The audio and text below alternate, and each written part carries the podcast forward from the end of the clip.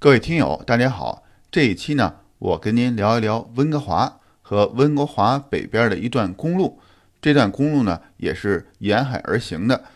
它的英文名字呀，就是 Sea to Sky Highway，也就是呢，从海到天的高速。在我看来呢，这条公路完全可以和加州的一号公路相媲美，甚至超越一号公路路边的美景。但是它比起满身光环的加州一号公路来说呢，名气就要小的太多了。这一期呢，我就从这条公路开始跟您聊起。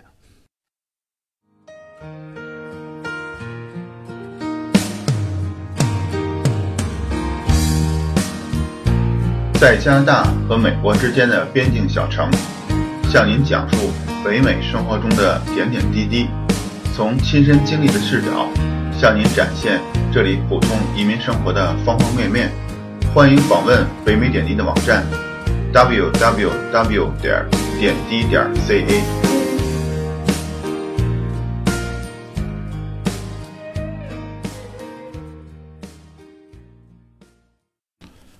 温哥华呢是在加拿大西部西海岸的一个重要的华人聚集的城市，是咱们华人。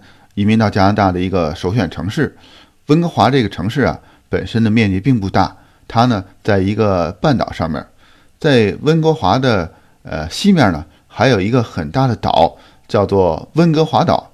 也就是说呢，温哥华这个城市本身啊，并没有在这个温哥华岛上面。温哥华岛的面积非常大，它只比咱们的台湾省呢小一点点。在温哥华岛上呢，有一个重要的而且是美丽的城市呢，叫做维多利亚。这个城市啊，我在下一期里边再跟您聊。呃，这一期呢，咱们就聊聊温哥华，还有这个从海到天这条公路。有很多的大城市呢，都是把市中心建在岛上或者是半岛上。你看纽约呢，曼哈顿呢就在一个岛上面，还有加拿大的蒙特利尔也在蒙特利尔岛上。包括咱们的香港也在香港岛上，同样呢，温哥华的市中心呢就在这个半岛上面。温哥华呢离美国的边境也不远，开车呢不到一个小时。从边境线呢再往南开的话，大约一个半小时呢就到了西雅图。也就是说呢，这两个北美的重要的城市温哥华和西雅图，如果不算上中间过海关排队的时间呢。开车呢，大概两个半小时就可以从温哥华到西雅图了。在半岛上的温哥华市中心呢，高楼林立，呃，城市呢非常整洁，给我留下了非常好的印象。尤其呢，我们是三月份去的，空气呢湿润，还时常有小雨，给我呢有一种到了香港的感觉。我们把车子呢停在酒店，虽然市中心呢并不是很大，但呢也不能完全靠步行。远的地方呢，我们就依靠谷歌地图来找到可以乘坐的公交车，利用公交车呢到一些比较远的地方。离市中心不远的北边的码头呢，有一个非常重要的地包型的建筑，叫 Canada Place。这里呢是温哥华一个重要的会展中心。这个会展中心的造型呢非常有特色，它的屋顶呢就像几个帆船的风帆一样。在会展中心旁边呢，还停着一个巨大的游轮。据说呢，有一个非常有名的去阿拉斯加的游船的路线呢，就是从这里出发的。在会展中心里呢，有一个有趣的娱乐项目，叫做 Fly Over Canada，穿越加拿大。这个项目呢，我们没有做。我们看它的介绍啊，有点像在迪士尼里边的一个娱乐项目，叫 Soaring。呃，中文呢，好像在上海的迪士尼呢也有这个项目，叫做翱翔。同样项目呢，在西雅图也有。我们在那里呢乘坐了一次，和在迪士尼里的翱翔呢是同一个套路。离开这个白色的巨大的会展中心 Canada Place，走不远呢就可以到另外一个著名的景点儿，叫做煤气镇。虽然它被翻译成煤气镇呢，但是这个镇啊。跟煤气呢一点关系都没有。煤气镇的英文呢叫 Gas Town。当时这个地方啊还不叫温哥华，叫做 Granville。在这里边呢住了一个非常重要的商户的老板，大家都叫他 Gassy Jack。这也是为什么这个地方后来被叫成 Gas Town 的原因。但是这个 Gassy 呢，是指的 Jack 这个人呢，说话唠里唠叨的，言而无物。因为 Jack 呢，见着人就聊个没完，就被人叫做 Gassy Jack。这个地方呢，也逐渐就叫成 Gas Town 了。梅梯镇呢，给我留下的印象呢，就是一条老街，路边呢有很多售卖纪念品的商户，在这里呢，有一个呃，很多游人都上这里来合影的蒸汽钟。蒸汽的来源呢，是当时铺设在温哥华地下的蒸汽管道。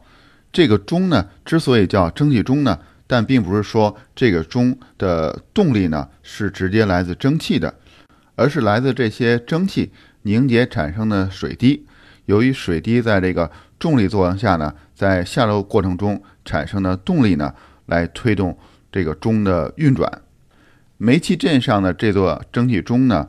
据说，是世界上的第二座蒸汽钟，已经在第一座的蒸汽钟的基础上呢进行了非常多的改进，但是呢，还是不能够像普通的钟表呢那么运转的准确和稳定。所以在钟里面呢，还有一套电力的系统。这套电力系统呢，作为辅助，保证这座钟的正常运转。但是每十五分钟呢，据说还是可以看到蒸汽从钟里边呢冒出来。但是当时我们并不知道这些信息哈，在那儿呢也没有特别的等待，所以呢我们也没能看到这个钟里面冒这个蒸汽的这种状态。离开了煤气镇呢，我们就步行呢往唐人街方向走。但就是从煤气镇到 China Town 的这个条路上呢，我们却产生了一种从来没有过的紧张的情绪。本来呢，我们一直以为加拿大呢是一个呃，相对来美国来说呢是一个比较安全的地方。虽然不能跟咱们国内比，在国内呢，不管几点呢，我都敢上街在马路上闲逛。不过在加拿大呢，不管是闹市、乡村还是小镇，只要是白天呢，我们从来没有产生过这种紧张的情绪。怎么说呢？在这条街上呢，路边呢站满了流浪汉。这还是一条比较宽敞的主街，我们看马路的对面啊，也竟然呢站满了流浪汉。这几百米的街道呢，两边呢都是流浪汉，我们的精神啊真是非常紧张。好在呢，这些流浪汉呢也不搭理我们，但我们呢还是提心吊胆的，赶快的走到了这条马路的尽头。到了十字路口呢，我们发现啊这里有一个比较大的教堂。我当时的猜测呢。就是这些流浪汉啊，在等着教堂里免费的午餐，或者是已经吃完了午餐了，在路边呢晒晒太阳、聊聊天儿。这一点呢，有点像我们小镇温莎的一个慈善机构，它在市中心的一个教堂呢，向流浪汉们提供免费的一日三餐。我还在那里啊做过一次义工，大家有兴趣的话呢，可以听我前面的一期节目，叫《加拿大的免费午餐》。我那次做义工呢。一共做了大概两百份的午餐，在这个教堂呢，不知道要提供多少份的午餐才能满足满满一条街的流浪汉。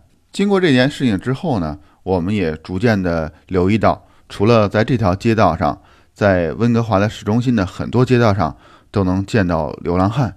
这个流浪汉的比例呢，我认为在加拿大是我们去过的城市里边比例相对来说比较高的。后来我们想呢。这也可能跟温哥华的天气有关系。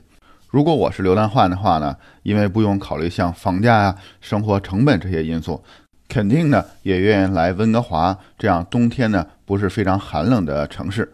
经过了这段有惊无险，我们三个人这个忐忑的小心脏啊，到了唐人街，终于慢慢的平静下来。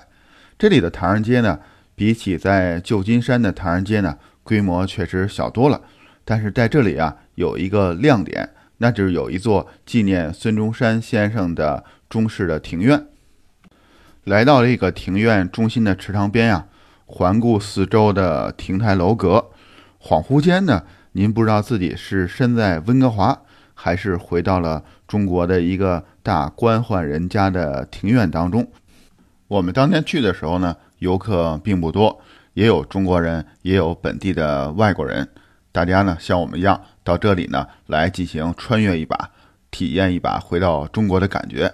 据我们的观察呢，在这个唐人街里的餐厅呢，主要以粤式的餐厅为主。除了在这里用餐呢，还有一个比较好的选择，当然仅限于我们这几天呢对温哥华的了解呢，就是从温哥华的市中心，呃，向西北方向沿一条叫做 Robertson 的街道。这条街道上呢，布满了各式的餐厅。我们沿着 Robertson 这条街道走啊，看着两边的餐厅，对温哥华人呢产生了一种非常强烈的嫉妒感。住在这里啊。简直是可以随时吃到各地的美食。我们呢坐进了一家韩国餐厅，跟我们一起用餐的邻桌呢说的都是韩语，这样呢就给我们一种感觉，这家餐厅提供的韩餐呢还是比较地道的。这不像我们在温莎小镇，有时候走进一家中国餐厅呢，里边坐的都是本地的白人，因为没有足够的华人的客源呢，这里的菜肴呢就会针对。本地白人的口味呢进行了调整，也就不再那么地道了。前面跟您聊的都是温哥华市中心的这些好的去处，实际上温哥华这个半岛的北边的几乎一半的面积呢都是一片绿地，这里叫做 Stanley Park，这也是温哥华市呢比较值得自豪的一块地方，就是他们有非常大的一片绿地。如果您有时间呢，一定呢不要错过这个。地方来这里呢，驻足休闲一下。这里停车也很方便，不需要像市区呢要找这个停车的位子。这片巨大的绿地 Stanley Park 在温哥华市的北边，在温哥华市的南边过了桥，这里呢有一个小岛叫 Granville，在这个岛上呢也值得您来逛逛这里的农贸市场。在这个熙熙攘攘的农贸市场里呢，你可以买到本地的水产。和其他的特产，在这里呢，我们买杯咖啡，手里端着这个暖暖的咖啡呢，走到小岛边的码头前，看着水里的渡船，还有对面的温哥华的市中心，以及市中心背后的群山，站在这里呢，您可能就理解到为什么这么多的华人要来温哥华定居了。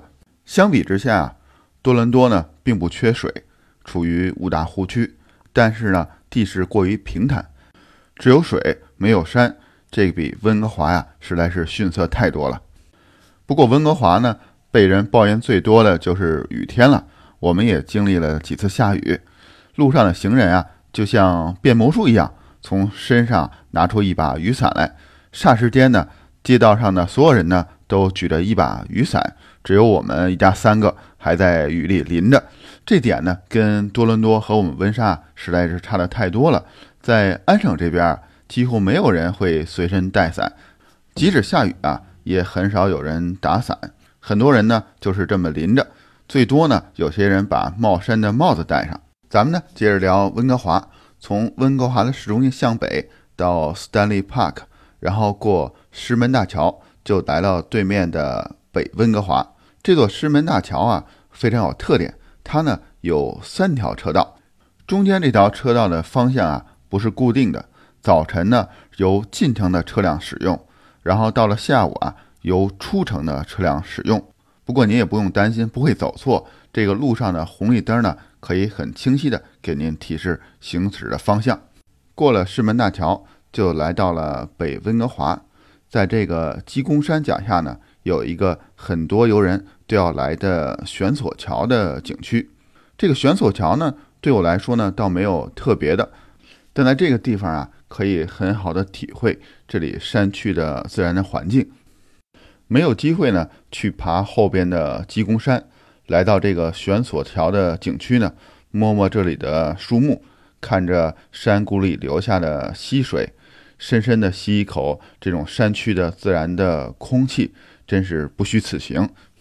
从这里出来，驱车行驶上九十九号公路，也就是咱们一开始说的 Sea to Sky Highway，从海到天高速。从现在开始呢，才是我们这次来温哥华之行里面最完美、震撼的一段风景。这段公路的距离啊，并不长，一直沿着海湾进行，大概一个小时左右就可以到这个海湾的尽头了。如果您继续一直往前行驶呢，就可以上山到一个滑雪的圣地，叫 Whistler。其中最美的这段呢，就是从温哥华出发，这一个小时在海湾这段路程。我们去的当天呢，下着小雨，有很大的雾，更增加了这段公路的妩媚。海中小岛的顶部呢，被遮在云雾当中，显得若隐若现。这样的美景呢，您必须自己来亲身的经历才能体会。在返程的途中呢，因为这个返程的方向呢，就是在海岸里边，这样呢，停车呢就更方便了。呃，路上呢不时有一些临时的停车场，我们呢经常停下来拍一些照片，抓拍这个难得的瞬间。